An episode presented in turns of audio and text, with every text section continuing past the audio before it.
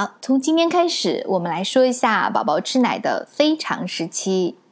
从宝宝出生吃第一口奶开始啊，到最后的断奶，其实中间会有几百个漫长的日日夜夜。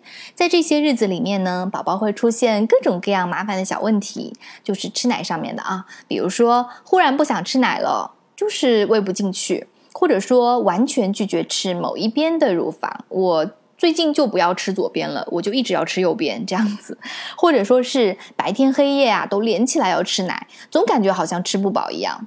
有的时候呢，妈妈会觉得说啊，我真的好痛苦啊，然后也不知道怎么办才好。宝宝是不是生病了呢？要不要去医院看医生？有很多妈妈呢，这个时候确实是带去看医生，然后抽血啊、化验啊什么折腾了一番。看了医生以后，医生说宝宝身体一切正常，我没有任何办法解决，你回家去吧。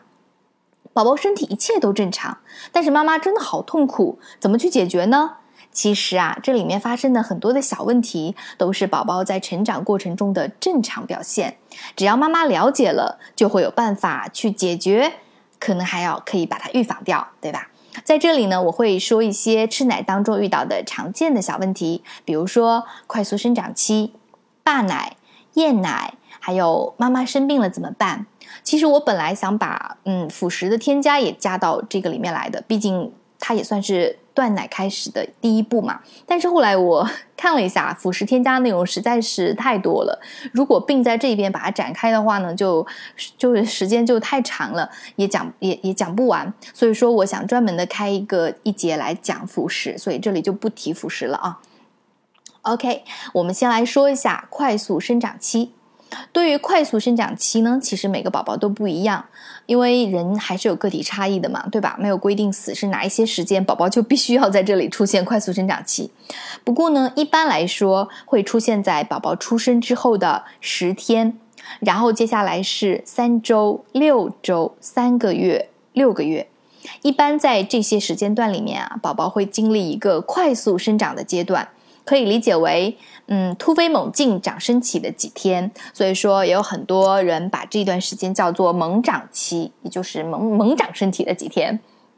一般来说，快速生长期会持续四到七天，呃，每个宝宝不一样，但是一般来说都会在一周左右。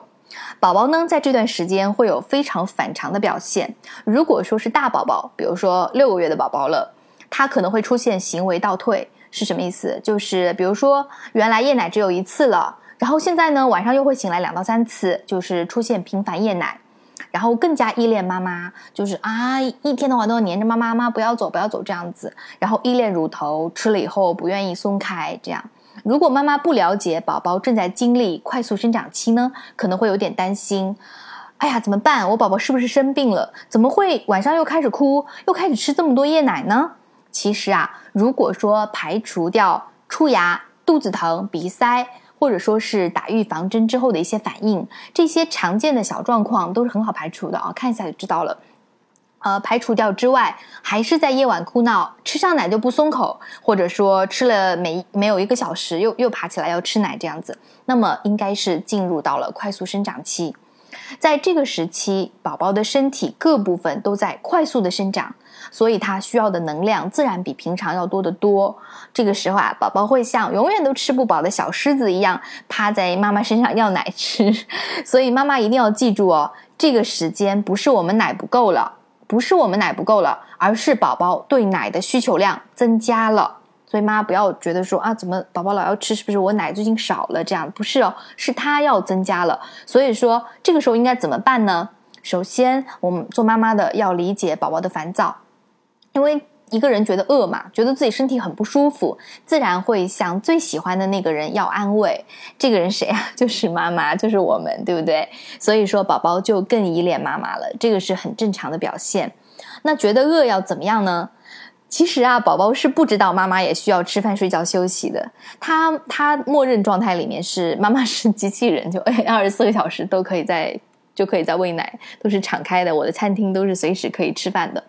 在很长很长的一段时间哦，儿童心理学里面会有讲到，宝宝都是以自我为中心的，而且他会以为别人的想法都跟他一样，所以说他会在饿的时候要奶吃，不断的要，不管时间，不管你在做什么，不开心就会哭。一开始的一两天，妈妈的身体啊还没有适应宝宝这种突然增加的奶量嘛，所以说会让宝宝觉得吃不够啊，一会儿又哭了要吃要吃，妈妈就很纠结。但是你放心吧，我们的身体很聪明，当宝宝大量吸吮却没有足够奶的时候，身体马上知道了哦，我的宝宝喂喂不够了，他饿了，马上就要多产出奶来平衡了。所以大概在第三天，你马上发现奶量就上来了。胀奶的时间比以前短，比如说原来胀奶可能要四个小时，现在我就缩短成两点五个小时或三个小时，对吧？奶量也会一次产出比原来要多。在猛长期这段时间里面，妈妈应该给宝宝更多的安抚，比如多抱抱他，多跟他说话，亲亲他这样子。包括夜里面啊，我们就要辛苦一下，因为时间其实不长嘛，就是几个一个星期这样子。这个时候宝宝啊，他身体很很不舒服，所以我们要多抱他。多亲吻他，让他觉得你不是一个人在战斗。嗯，只要宝宝想吃奶呢，就给他吃。一般来说，宝宝吃饱了就不会再含着乳头了，他会自动放开的。在这段时间，宝宝的睡眠也会有所减少的，这个是很正常的。大约一周以后，你就会发现宝宝，哎，好像真的长大了一点，小衣服穿着，哎，怎么短了，对不对？其实很开心的，宝宝长大了，我妈妈真的很开心，对吧？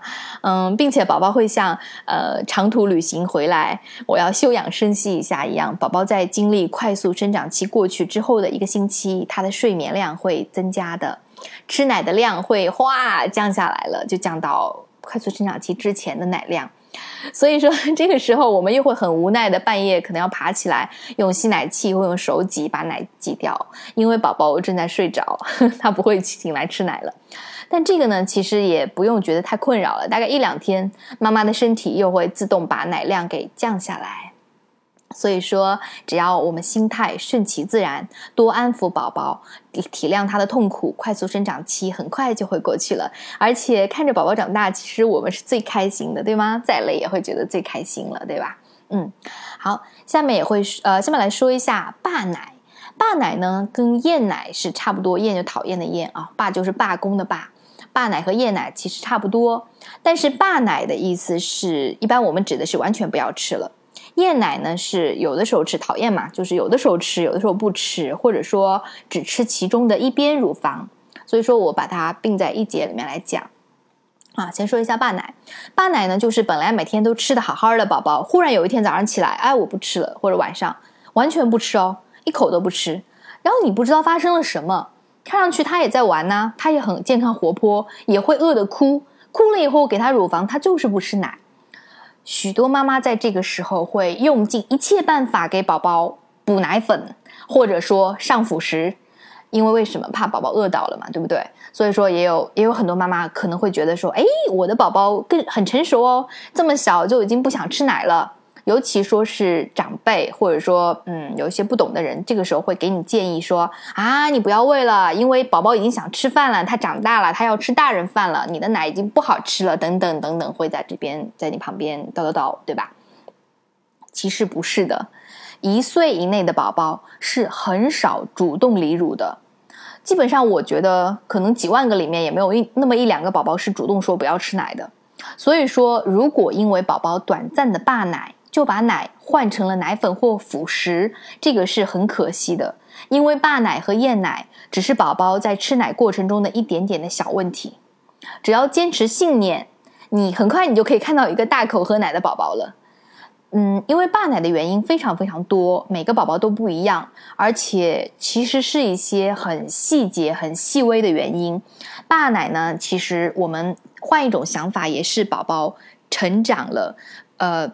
更敏感了的一些原因，比如说啊，妈妈今天新换了一件睡衣，她不喜欢颜色；或者说，妈妈今天吃了洋葱，我讨厌奶里的味道；或者说是妈妈上一次喂奶呛到我了，我很讨厌被呛的感觉，我不要吃；或者说，哎呀，最近这几天天气真的好闷热啊，我觉得太热了，等等等等，很多很多的原因都会导致宝宝不吃奶。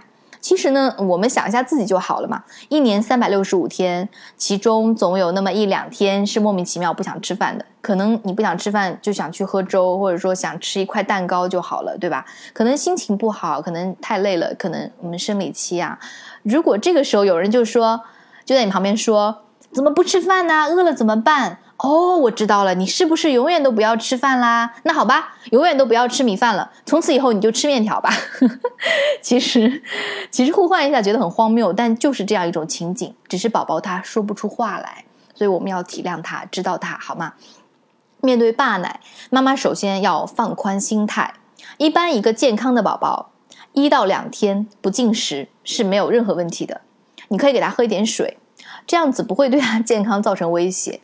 如果超过四十八小时不进食，那么就要想办法了，是不是有有疾病的发生，或哪里真的很不舒服，可能就要带去看医生。这样子，一般的宝宝爸奶在两天之内会自动吃上，他就耍一下小脾气，或者只是说心情不好这样子，所以不用担心。再把宝宝爸奶的第二次，就比如说第一次喂奶他不吃，对吧？我们不要理他，把他放一边啊，照样玩，照样照样怎么样？哎，到了第二次喂奶的时间了，哎，他还是不吃，对不对？那好，我们就要开始检查一下生活环境。第一呢，就是要检查妈妈在喂奶之前是不是吃了以前没有吃过的一种东西。如果有，请马上停掉，并多喝一点水，去促进乳汁的分泌和流动。把前面的，然后就把前面的乳汁吸掉或挤掉，让宝宝再试一次。